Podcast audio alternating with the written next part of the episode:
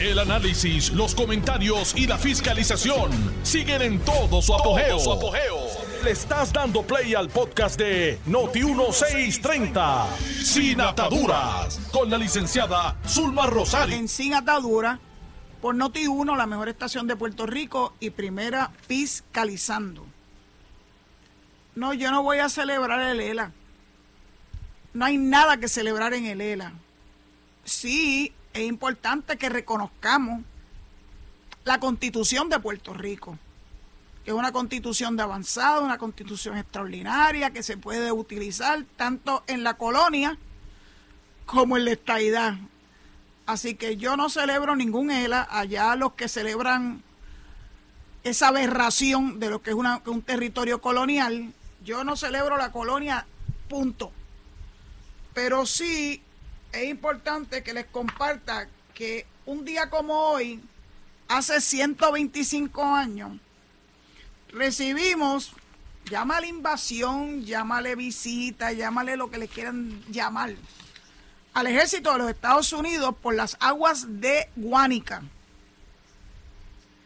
Ese ejército vino bajo la batuta del general Nelson Miles. Eso lo sabemos todo. Eso nos lo enseñaron en la escuela. Entonces, después que entraron a Guánica, que no hay ninguna duda que ahí fue el desembarco, distinto con el chisme de Colón, si fue en Aguadilla, si fue en Aguada, en cualquier otro lugar del litoral costeño de Puerto Rico, de que Puerto Rico recibió al general Nelson Miles y a la Armada de los Estados Unidos a través de la bahía de Guánica. Entonces, era la guerra hispanoamericana que se estaba librando y finalmente España cedió a Puerto Rico a los Estados Unidos a través del Tratado de París. Y como consecuencia el general Nelson Miles hizo una proclama tres días después. Por cierto, le entregó una bandera de los Estados Unidos a don Agustín Barrenechea, que era el comisario de barrio de Guánica, porque Guánica no era un pueblo en aquel momento, 1898. Guánica era una comarca que pertenecía a Yauco, pero el comisario se llamaba Agustín Barrenechea y él fue el que recibió de manos del general Nelson Miles la bandera de los Estados Unidos, un acto de solidaridad, si le quieren llamar así. No había no parecía haber una intención más allá de meramente llegamos, lo reconozco usted como la autoridad máxima aquí en este poblado de Guánica y como consecuencia de ello le agradezco que nos esté recibiendo y le estamos reciprocando con una bandera. Quiero que en algún momento en este programa le dije, cuando yo dirigí, pues yo dirigí la Comisión del Centenario de Puerto Rico y los Estados Unidos en el año 1997-98, una descendiente del, de don Agustín Barrenechea me llamó y me dijo que ya tenía esa bandera, esa bandera que le entregó Nelson Miles a su familiar, a su ascendiente. Me hizo la historia familiar y me encomendó el cuidado de esa bandera que estaba bastante, eh, bastante malas condiciones. Y con la asistencia del Instituto de Cultura puertorriqueño pudimos identificar a un especialista en textiles que hizo un trabajo de estabilización de la misma exquisito.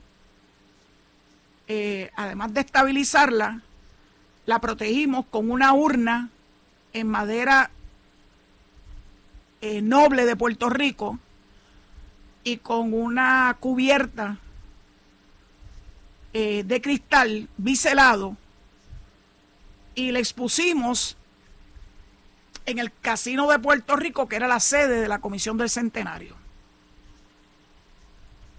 La bandera era naturalmente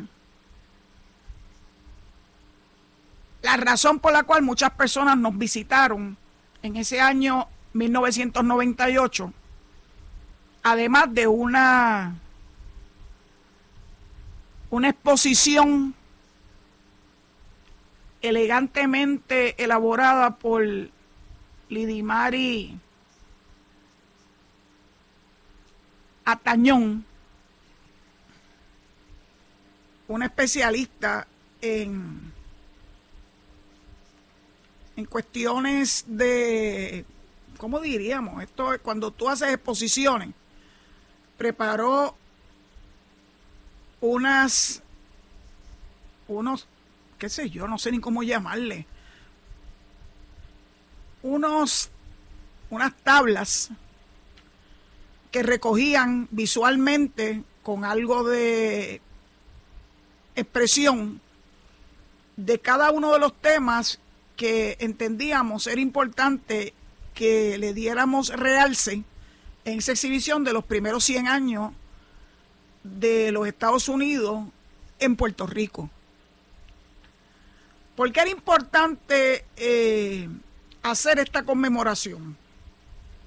Bueno, 100 años más tarde Puerto Rico ya no podía nadie decir que era la mezcla de tres culturas, como nos enseñaron desde escuela elemental, de la española, la taína y la africana. Se le olvidó a esos que llevaban esa, esa teoría que durante 100 años Puerto Rico había tenido la naturalmente la expresión americana en diversos ámbitos de nuestra vida, en la educación, en la arquitectura, en los deportes, en la educación naturalmente, porque la educación en época de España estaba limitada a las personas privilegiadas que podían asistir a las escuelas. Ya en Puerto Rico, bajo la bandera americana, empezó a expandirse la educación para que todas las personas pudieran tener acceso a la misma, aunque al principio era muy limitado. ¿Qué dijo Nelson Miles tres días después de su llegada a Puerto Rico? se le llama la proclama de Nelson Miles. Esto lo conseguí de un libro del amigo Antonio Quiñones Calderón, que dice, y esto está requete, requete probado. Decía así la proclama, a los habitantes de Puerto Rico, como consecuencia de la guerra que trae empeñada contra España el pueblo de los Estados Unidos por la causa de la libertad, de la justicia y de la humanidad, sus fuerzas militares han venido a ocupar la isla de Puerto Rico. Vienen de ella ostentando el estandarte de la libertad, inspiradas en el noble propósito de buscar a los enemigos de nuestro país y del vuestro, y de destruir y capturar a todos los que resistan con las armas. Os traen ellas el apoyo armado de una nación de pueblo libre, cuyo gran poderío descansa en su justicia y humanidad para todos aquellos que viven bajo su protección y amparo. Por esta razón, el primer efecto de esta ocupación será el cambio inmediato de vuestras antiguas formas políticas esperando pues que aceptéis con júbilo al gobierno de los Estados Unidos. El principal propósito de las fuerzas militares americanas sería abolir la autoridad armada de España y dar al pueblo de esta hermosa isla la mayor suma de libertades compatibles con esta ocupación militar. Y esta es la que casi todos conocemos, este párrafo que dice, no hemos venido a hacer la guerra contra el pueblo de un país que ha estado durante algunos siglos oprimido, sino por el contrario, a traeros protección, no solamente a vosotros, sino también a vuestras propiedades, promoviendo vuestra prosperidad y derramando sobre vosotros las garantías y bendiciones de las instituciones liberales de nuestro gobierno. No tenemos el propósito de intervenir en las leyes y costumbres existentes que fueran sanas y beneficiosas para vuestro pueblo siempre que se ajusten a los principios de la administración militar, del orden y de la justicia. Esto no es una guerra de devastación, sino una guerra que proporcionará a todos con sus fuerzas navales, navales y militares las ventajas y prosperidad de la esplendorosa civilización. Firmado Nelson A. Miles, general y jefe del ejército de los Estados Unidos. La llegada de la Fuerza Armada de los Estados Unidos a Guánica fue un 25 de julio. Qué casualidad que a pesar de que la constitución finalmente fue aprobada por el Congreso de los Estados Unidos una vez la elaboró eh, la Convención Constituyente en el año 1952, fue el 10 de julio. Y no creemos que fuera pura casualidad que la proclaman, sí, hubo una proclama, de la nueva constitución se retrasara hasta el 25 de julio. Claro que nadie cree, digo, algunos, algunos sí lo creen, que fue pura casualidad. Algunos creen que el 25 de julio fue verdaderamente el día en que la constitución de Puerto Rico fue aprobada. No, fue el 10 de julio por el Congreso de los Estados Unidos, porque es una ley federal. Es la ley, vamos a buscar el, en la ley 82, Public Law 82, raya 447 de 1952. Es importante que nosotros conozcamos estos detalles y conozcamos cómo se intentó. Esa fue una de las primeras de tantas veces en que trataron de meternos las cabras en el corral y hacernos creer que el hecho histórico de la aprobación de la constitución ocurrió un 25 de julio cuando no es así. El 25 de julio llegó el general Merson Miles a las playas de Guánica, a la bahía, y tres días más tarde hizo la proclama que le acabo de leer el 25 de julio del año 1898. Hoy se cumplen 125 años de la llegada de las Fuerzas Armadas de los Estados Unidos. Yo recuerdo que cuando dirigía la Comisión del Centenario y siendo la presidenta eh, de la Junta de Directores de esa comisión, los comisionados, Norma Burgos, cuando se le preguntó, estoy hablando del año 1998, hace 25 años, le preguntaron si los americanos llegaron eh, a invadirnos o si fue por invitación. Conociendo a Norma Burgos, esta historia, naturalmente dio una contestación que no fue del agrado de todo el mundo. Los americanos llegaron a Puerto Rico como parte de una guerra, la guerra hispanoamericana. Naturalmente nadie puede decir, que fue por invitación, aunque sí hay eh, evidencia histórica de que hubo una participación de una cédula de puertorriqueños eh, que estaban en Nueva York, que le pidieron al gobierno de los Estados Unidos que como parte de lo que estaba ocurriendo, de las rebeliones en Cuba, particularmente en Filipinas y en Puerto Rico, le extendieron una invitación, sí, una invitación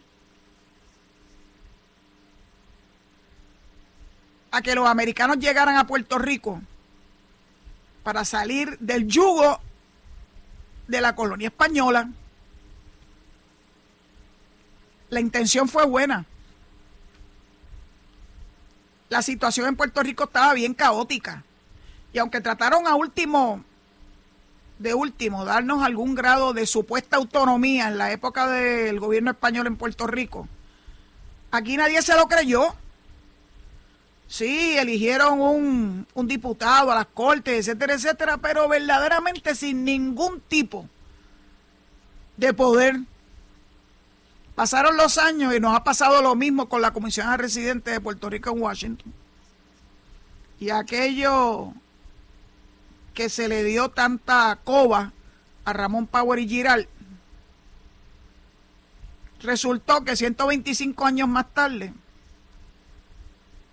caímos en lo mismo inmediatamente que llegaron los americanos a Puerto Rico. Así que nos hicieron una, una promesa de traer las instituciones democráticas de los Estados Unidos. Sí, no las hicieron, la promesa la hicieron. Pero una promesa inconclusa, una promesa que no tenía todos los elementos para que verdaderamente Puerto Rico pudiera disfrutar de la democracia americana. Tenemos que siempre mantener el contexto histórico de las cosas. Los Estados Unidos estaba en un proceso de ampliar sus territorios, claro que sí. Cualquier entidad gubernamental que quiera tener mayor poder, claro que trata de expandir sus límites territoriales. Así que ese era el contexto. Pues Nelson Miles después entró en problemas con el presidente de los Estados Unidos, que no lo quería, porque él prefería a otra persona para que pudiera darle algún tipo de seguimiento a lo que estaba ocurriendo en estos nuevos territorios adquiridos como parte de la guerra hispanoamericana.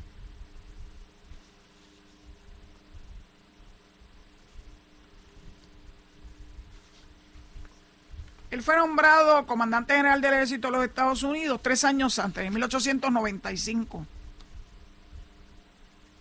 estuvo a cargo de las fuerzas en posiciones cubanas como Siboney y tras la rendición de los españoles en Santiago de Cuba, él mismo acaudilló la invasión de Puerto Rico, llegando inicialmente a Guánica.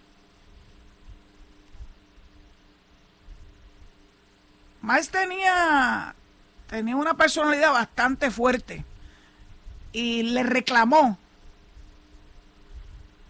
al oficial de intendencia que le había proporcionado carne enlatada rancia a las tropas en el campo de batalla. Fue el primer dirigente del gobierno militar que se estableció en la isla de Puerto Rico, actuando simultáneamente como dirigente del ejército de ocupación y como administrador de asuntos civiles. Logró el rango de teniente general en 1900.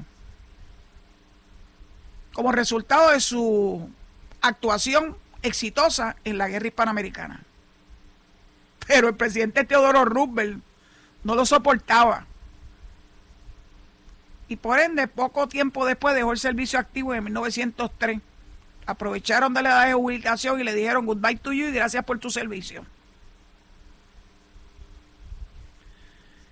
La ley de aquella época se permitía que solamente una única persona tuviese rango de teniente general, que era el grado más alto que podía obtener un oficial. Y Roosevelt deseoso de deshacerse de Nelson Maes, se aborrecían mutuamente. Prestó juramento al general Samuel B. Young como primer jefe del personal del ejército, precisamente en el último día de ocupación del cargo por Miles.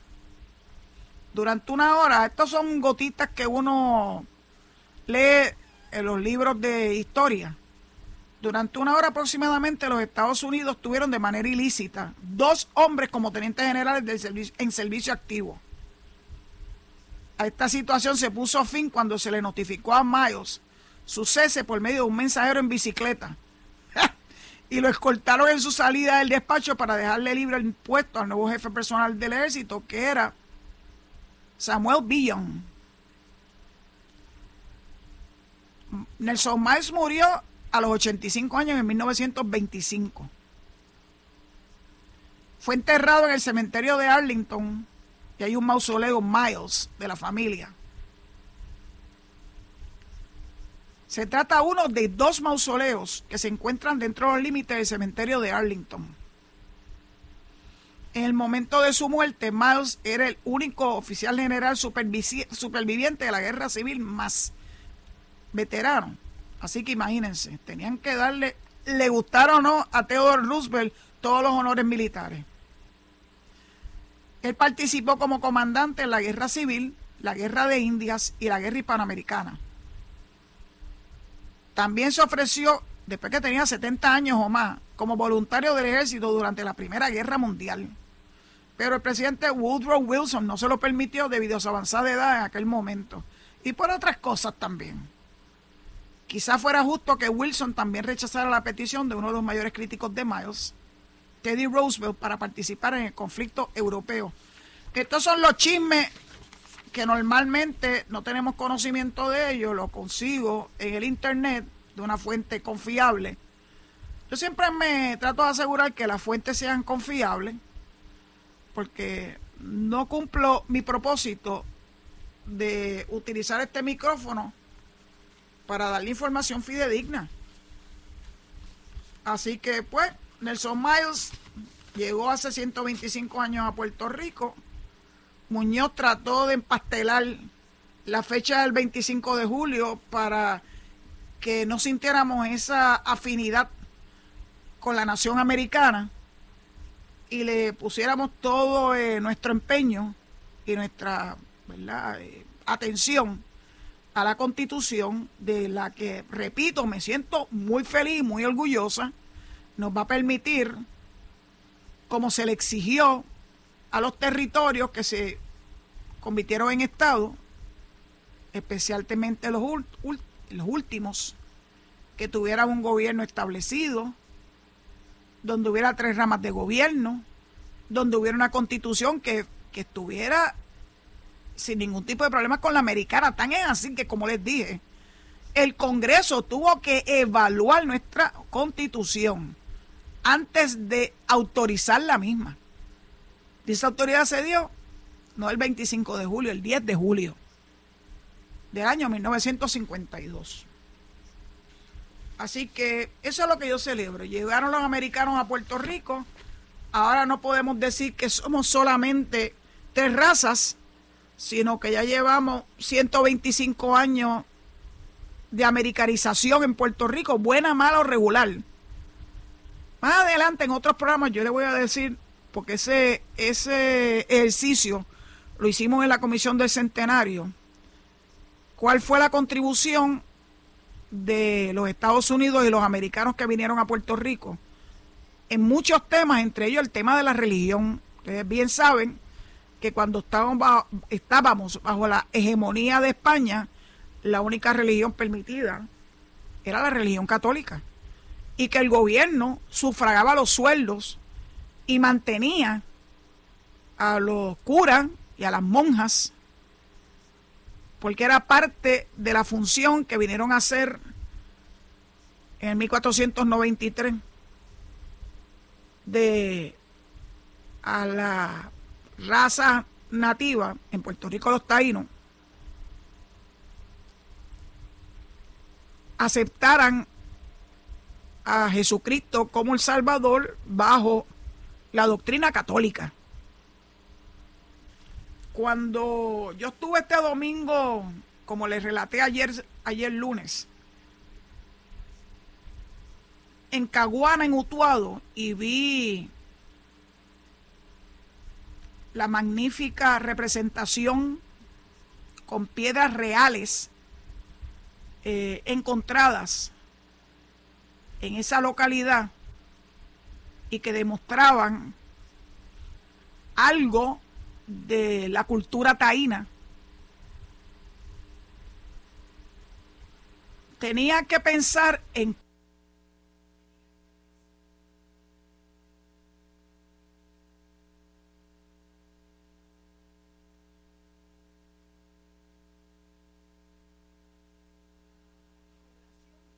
Puerto Rico, que era la única población que existía. No la pasaron bien y ustedes lo saben. Eso sí algo nos han enseñado en los libros de historia. Que llegaron con estos aires de supremacía y como ocurre siempre que hay una invasión, y la de España fue una invasión también, con la intención de tener más poderío más allá, ¿verdad?, de, Europa y poder eh, adelantar su forma de vida, su religión, sus instituciones políticas. Aquí, a lo que ellos creían que eran las Indias, Yo creo que es importante que todos tengamos un, un, conocimiento de estos datos históricos. Yo no pretendo ser historiador, eso se lo debo a mi amigo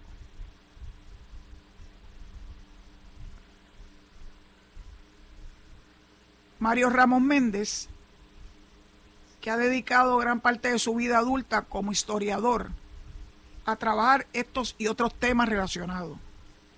Yo lo único que quiero es compartirle a ustedes que no se dejen seguir metiendo las cabras en el corral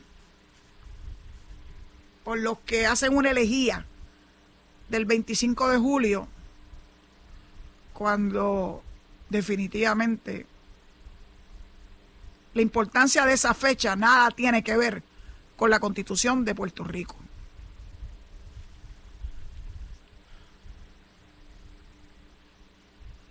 Bueno, como todavía ya tengo que entregarle el micrófono a mi amigo el zombie, a nuestro regreso de la pausa, pues seguiré hablando de este y otros temas que yo espero que sean de su interés, no sin antes reconocer que hoy en la mañana, cuando estaba desayunando con un querido, queridísimo, queridísimo amigo, Cabo Rojeño, eh, conocí a una de las que escucha en este programa, la señora Carmen Rodríguez, cuya sintonía le agradezco. Bueno, pues entrego el micrófono y nos escuchamos después de la pausa.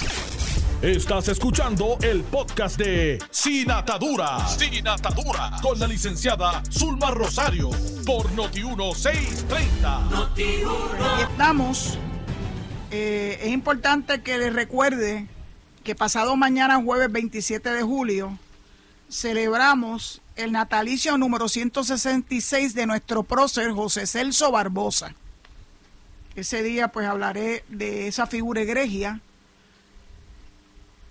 que hizo cosas verdaderamente impresionantes, tanto desde el punto de vista de su educación como de lo claro que estaba que lo que el camino para Puerto Rico, sin duda alguna, era la estadidad. El, a las 8 y 30 de la mañana del jueves 27 de julio se le va a llevar una ofrenda floral al cementerio María Magdalena de Pasís en el viejo San Juan, ocho y media. Es un grupo de organizaciones estadistas comandada por la Sociedad Civil Estadista. Y ese mismo día, poquito después, a partir de las 9, en lo que fue la sede de la Comisión del Centenario, en el antiguo casino de Puerto Rico, al que no sabe dónde es el antiguo casino de Puerto Rico, cuando uno viene pasando por la parte que da hacia el mar, del Capitolio, sigue en camino hacia el Viejo San Juan, va a encontrar a su izquierda la Casa de España, eh, la Casa del Olimpismo y el próximo edificio enorme, precioso, con una cúpula que parece ser como de cobre. Ese es el antiguo, eh, el antiguo casino de Puerto Rico. Es centro de recepciones, centro de recepciones del gobierno, por si acaso. Ese día, jueves 27 de julio, después que salgan del cementerio del Viejo San Juan, eh, se deben mover a las 9 de la mañana, a partir de las 9, va a haber una ceremonia conmemorativa eh, liderada por el gobernador Pedro Pierluisi en el antiguo casino del Viejo San Juan. Así que Barbosa vive. ¿Y de qué forma? Es nuestra inspiración él y don Luis Ferrer son nuestras dos grandes inspiraciones. Bueno, como a pesar de los pesares, sí voy a tener que hablar un poquito de la colonia. Quiero compartirles la columna que escribió el amigo Carlos Díaz Olivo ayer, ayer lunes, en el Nuevo Día, página 25, que dice el estado de adolescencia perpetua del ELA. Dice así impulsado por el encendido de las candidaturas internas, el Partido Popular Democrático se apresta a conmemorar el 25 de julio. En esa fecha, en el año 1952, se proclamó al mundo que con su constitución Puerto Rico habría ruta nueva en los desarrollos de los pueblos. Se representó que se formulaba un arreglo único sobre bases de igualdad y respeto mutuo con Estados Unidos, que reclamaba y obtenía espacios para el ejercicio de soberanía interna en la gestión pública, con el convencimiento de una mayor y progresiva evolución futura. Su marca, Estado Libre Asociado, todo lo sugería. Por un momento pareció que transitábamos por un camino distinto y digno. Por un momento la economía crecía, la isla se transformaba en una sociedad educada y moderna, el capital estadounidense fluía con abundancia en fábricas, hoteles, industrias y productos nuevos. Puerto Rico asumía un papel de importancia en el Caribe y el modelo, y el modelo de desarrollo adoptado se estudiaba y copiaba en el mundo. Decisiones judiciales parecían adjudicar a él la soberanía similar a la de un Estado. Eso no duró mucho. Puerto Rico dejaba atrás los pantalones cortos de una infancia histórica llena de privaciones. Un pueblo joven lucía ahora los pantalones largos del protagonismo propio. Hasta ahí llegamos. El mundo cambió y Estados Unidos perdió su interés en Puerto Rico. Otros asuntos y lugares robaron su atención y presupuesto. El ELA no llegó a la, a la adultez se quedó en plena adolescencia, en estado permanente de congelación, sin evolución ni transición. Bueno, todavía hay algunos que piensan que sí. José Luis Dalmao dice que él va, por lo menos ayer, lo que recogía la prensa era que él iba, iba, se proponía llevar unas comunicaciones al Congreso de los Estados Unidos para convencerlos de incluir a Lela en cualquier referéndum o plebiscito, porque era una fórmula digna y que tenía todas las de ganar en términos de eh, evolución. Bueno, lo último que se pierde es la fe, ¿verdad? Continúa Díaz Olivo.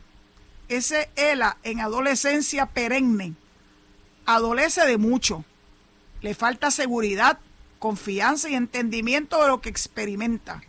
No cuenta con viabilidad económica propia y reclama una autonomía que no cuaja dentro del constitucionalismo estadounidense. Le consume además, además una crisis de identidad. En el aniversario de este adolescente de 71 años, bendito esto me recuerda a don Luis que decía que él era un viejo, eh, un joven cargado de años en el aniversario de este adolescente de 71 años, dos de las figuras que interesan encabezar la papeleta del PPD en el 2024 aprovecharán la ocasión para ofrecer mensajes al pueblo popular. Charlie Delgado en Lares y Jesús Manuel Ortiz en Aguada. Ay, Luis Javier, no lo dice aquí Carlos. Luis Javier en Aguadilla. La complejidad del momento exige en el PPD un liderato firme en la acción capaz de obligar con la razón a la reflexión profunda. Hace falta ponderación sobre la tragedia de un ELA tronchado que nunca superó la adolescencia. La situación del ELA es también tragedia para Puerto Rico. Las fuerzas que truncaron su crecimiento están presentes en los descarrilamientos de posibles desarrollos hacia la independencia o la estabilidad. ¿Ya? De eso es que se trata, descarrilar lo que son dos fórmulas dignas, serias, como es la estabilidad o la independencia. Cierro esa nota al calce. Por ello, no debe haber regocijo en nadie. Las colectividades políticas no pueden engañarse con un conformismo letal que le lleva a pensar que en el descarrilamiento impropio de las demás reside la posibilidad de triunfo de su opción ideológica ante el poco avance de una ideología, no puede ser consuelo el autoconvencimiento dogmático que propaga la supuesta imposibilidad de las demás opciones. Trágico también es el cinismo extendido que proclama que a Lazo y los puertorriqueños poco le interesa el cambio de su condición política porque estamos felices y no nos importa cómo nos tratan. Qué bueno es el ELA, como decía Dalmao.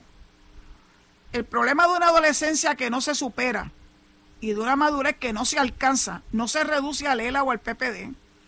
también afecta a otras fuerzas políticas y por consiguiente a Puerto Rico.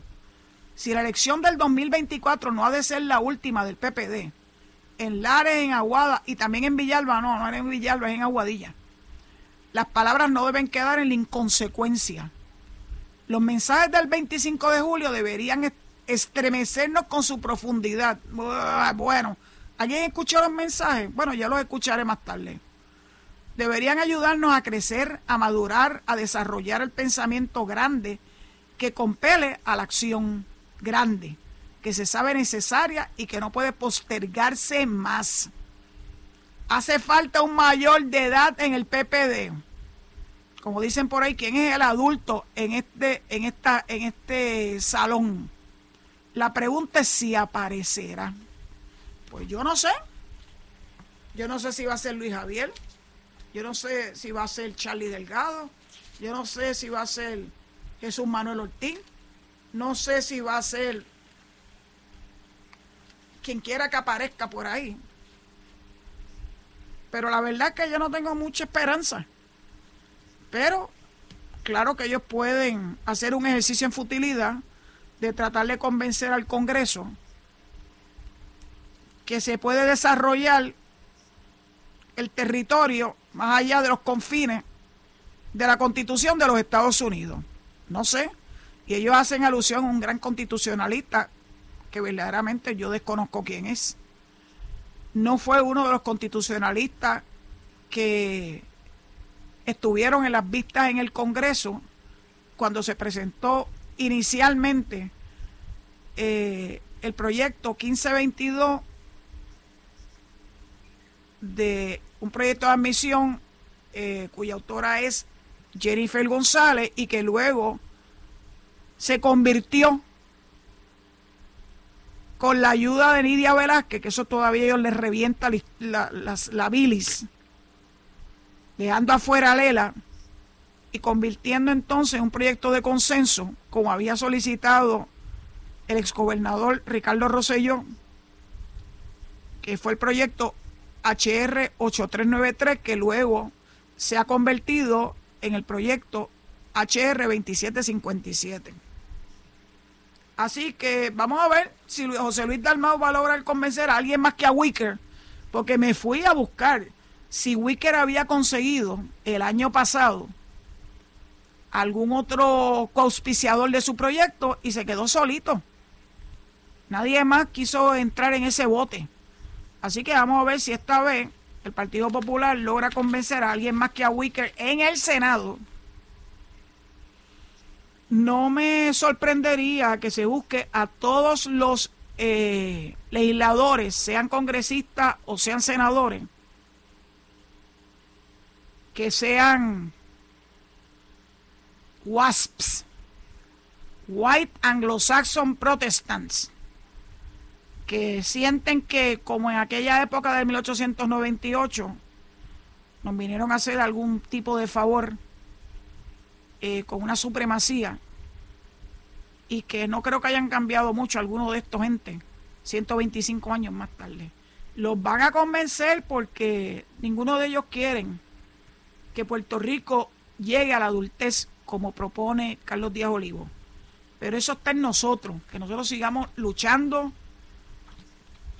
para lograr que el proyecto actual, el 2757, sobrepase la Cámara como pasó con el anterior y en el Senado también tenga la misma suerte y finalmente en Puerto Rico podamos, podamos ejercer nuestro derecho al voto, que es sagrado, por una de las opciones que están contenidas en esos proyectos de ley que ustedes saben muy bien que son constitucionales, legales y aceptables incluso en el mundo, inclusive en las Naciones Unidas que tanto adoran los independentistas.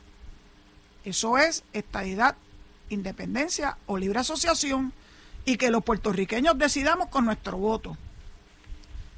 Le tienen terror a que Puerto Rico pueda expresarse sobre este particular. Bueno, como quiero hablarle muchas cosas antes de que se me acabe el, el tiempo de hoy, yo no sé si ustedes saben que un día como hoy, un 25 de julio, hace 45 años, nació, nació la primera bebé probeta. o sea que de fertilización in vitro.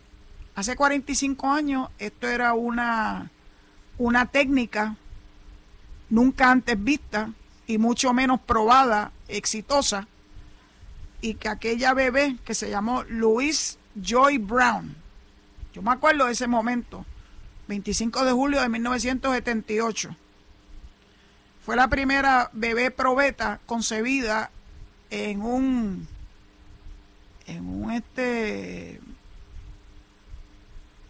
en un laboratorio.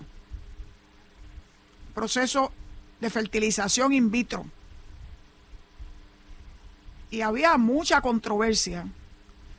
La bebé nació gracias a Dios muy saludable el interesante y una de las dudas que había era si esa bebé y luego una hermana que también nació de la misma forma y de los mismos padres de nombre Leslie y Peter Brown de Inglaterra. Pues la hermana Natalie, al igual que eventualmente su hermana mayor, la primera bebé probeta Louis Joy, ambas pudieron embarazarse de forma natural, sin necesidad de una fertilización in vitro, y lograron entonces echar a un lado una de las preocupaciones que existían entre los científicos de aquella época, año 1978. Así que fue exitoso la fertilización in vitro, le ha dado la oportunidad a muchísimos padres y madres que por cuestiones fisiológicas no pueden engendrar de la manera natural a un hijo y haciendo este esfuerzo científico logran que se cree un bebé perfectamente, en perfectas condiciones, y que en aquel momento se veía con cierta escepticismo y que ya hoy en día es una de las cosas más comunes en nuestra, en nuestra historia. Así que 25 de julio de 1978, siento que estas cosas que han ocurrido alrededor del mundo opaquen un poco la celebración del ELA eh, para aquellos que creen en la colonia. También pasó sin pena ni gloria que el movimiento de Victoria Ciudadana volvió a perder en los tribunales, más allá de lo que está pendiente de las coaligadas con el PIB, obtuvieron otra derrota y les voy a leer de qué se trata un juez del Tribunal de Primera Instancia de San Juan denegó el viernes una petición de revisión judicial del Movimiento Victoria Ciudadana que argumentaba que una resolución de la Comisión Estatal de Elecciones violaba el balance electoral. Sigo leyéndole. La resolución de mayo estableció que la Unidad de Control de Calidad y exclusiones adscrita a la Oficina de Secretaría de la Comisión Estatal de Elecciones, asumiría el rol de recibir, cotejar, aprobar, rechazar y enviar las solicitudes de transacciones electorales a través del registro electrónico de electores conocido como ERE, el sistema digital ERE. Ahora que estamos hablando de, artificial y todas esas cosas, bendito el sistema digital de la Comisión Estatal de Elecciones no es nada que nos deba asustar a nadie. Es algo, yo creo que es una verdadera, un verdadero adelanto para todos nosotros los que creemos en la democracia y en el sistema electoral. Bueno, continúo. El sistema digital permitiría o permitirá que las personas hagan transacciones sin la necesidad de visitar una junta de inscripción permanente debe, donde debe haber representación de todos los partidos. La comisionada electoral del Movimiento de Victoria Ciudadana, Lilian Aponte Dones, alegaba que bajo el código electoral el proceso de revisar las transacciones del ERE le toca a las comisiones locales. La colectividad entiende que los trámites electrónicos deben estar sujetos a revisión de todas las colectividades, al igual que lo estarían de manera presencial en la HIP. El juez superior Anthony Cuevas sin embargo, determinó que la nueva reglamentación no despoja a las comisiones locales de sus deberes y declaró a lugar las peticiones de desestimación de la propia Comisión Estatal de Elecciones y del Partido Nuevo Progresista. En una decisión reciente se ha implementado un cambio significativo en nuestro sistema electoral, mediante el cual únicamente dos partidos políticos, el PNP y el PPD, serán los encargados de aprobar o rechazar las transacciones electorales del, electorado. Eso dice la comisionada electoral de Movimiento Victoria Ciudadana. Y que le preocupaba las implicaciones que esto podría tener.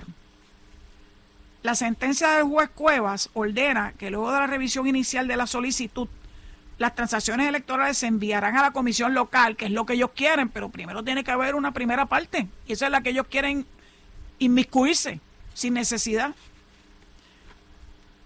Las transacciones electorales se enviarán a la comisión local para que hagan la revisión, o sea que no van a estar ajenos a lo que está pasando y va a haber participación de los partidos emergentes.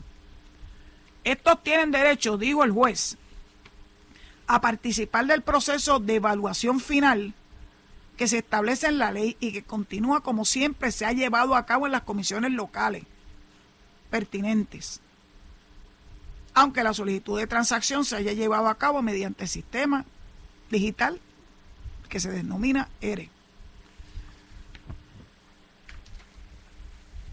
La verdad es que no se cansan no se cansan de poner piedras en el camino. En el pasado, el que ponía piedras en el camino era el Partido Popular. Ya se lo he dicho muchas veces. Cuando se estableció la tarjeta electoral en el año 1978, hace 45 años, igual que el bebé de probeta. Cuando se estableció el colegio abierto y no aquella cosa terrible y arcaica de que para poder uno votar tenía que esperar hasta las 3 de la tarde dentro de un colegio, con todo lo que eso significaba. Gente de todos los partidos políticos un mismo, un mismo sitio, se podría imaginar. También estuvieron en contra de que se contaran los votos electrónicamente. Y siempre utilizaban la misma frase, fraude, fraude, fraude. Así que esto esta actitud del movimiento Victoria Ciudadana, lo único que hace es recordarme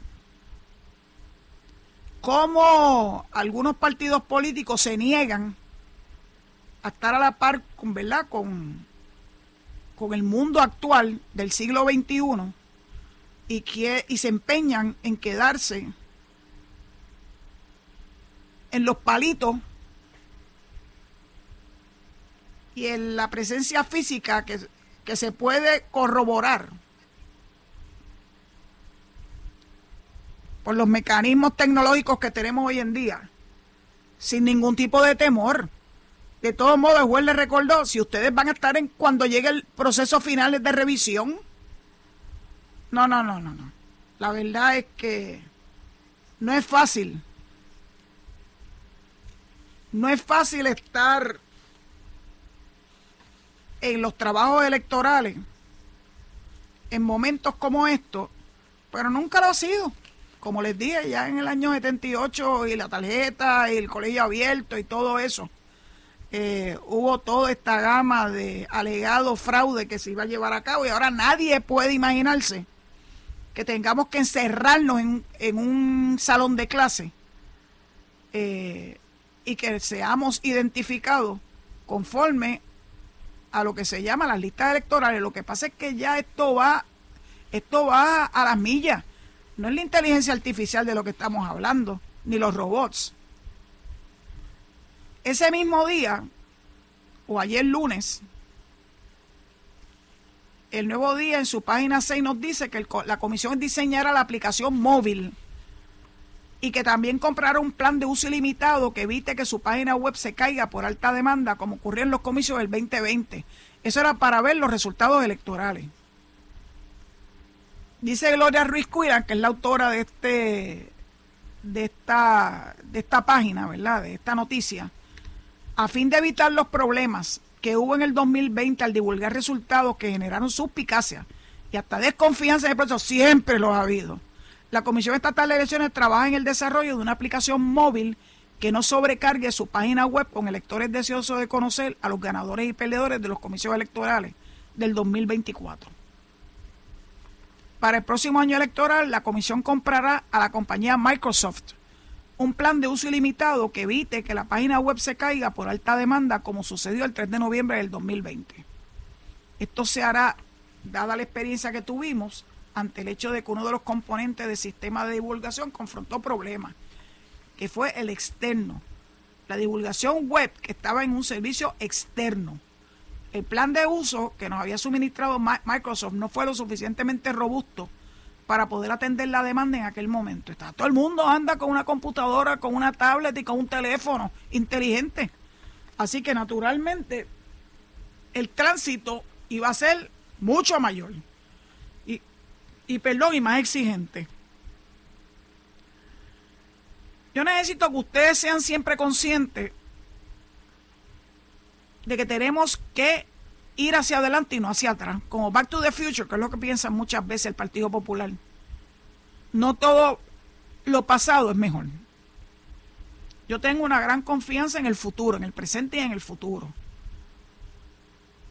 Los muchachos de hoy exigen eso. Y yo también lo exijo, aunque sea un buena baby boomer. Bueno, pues dicho eso, pues ya tengo que entregarle el micrófono. ¿Cómo es que, cómo es que esta hora se va tan rápido? No sé entregarle el micrófono a mi querido amigo el zombie, pidiéndole que se queden en sintonía con Noti1 para que puedan escuchar el análisis de Enrique Quique Cruz y Luis Enrique Falú. Y Noti1 por la noche con mis amigos, el mismo zombie, Michel Angelo Guevara y Francisco Pavón Febus, que los va a acompañar 24 horas para que ustedes puedan mantenerse al día de lo que está pasando ¿verdad? pasando a nuestro alrededor. Dicho eso, les solicito que mañana a esta misma hora, a las 4, sintonicen este programa humilde de esta servidora suya, Zulmaire Rosario Vega, sin atadura, y que mañana podamos tener noticias que sea de su interés. Muchas gracias y que Dios los bendiga. Esto fue el podcast de Noti1630, sin ataduras, con la licenciada Zulma Rosario. Dale play a tu podcast favorito a través de Apple Podcasts, Spotify, Google Podcasts, Stitcher y notiuno.com.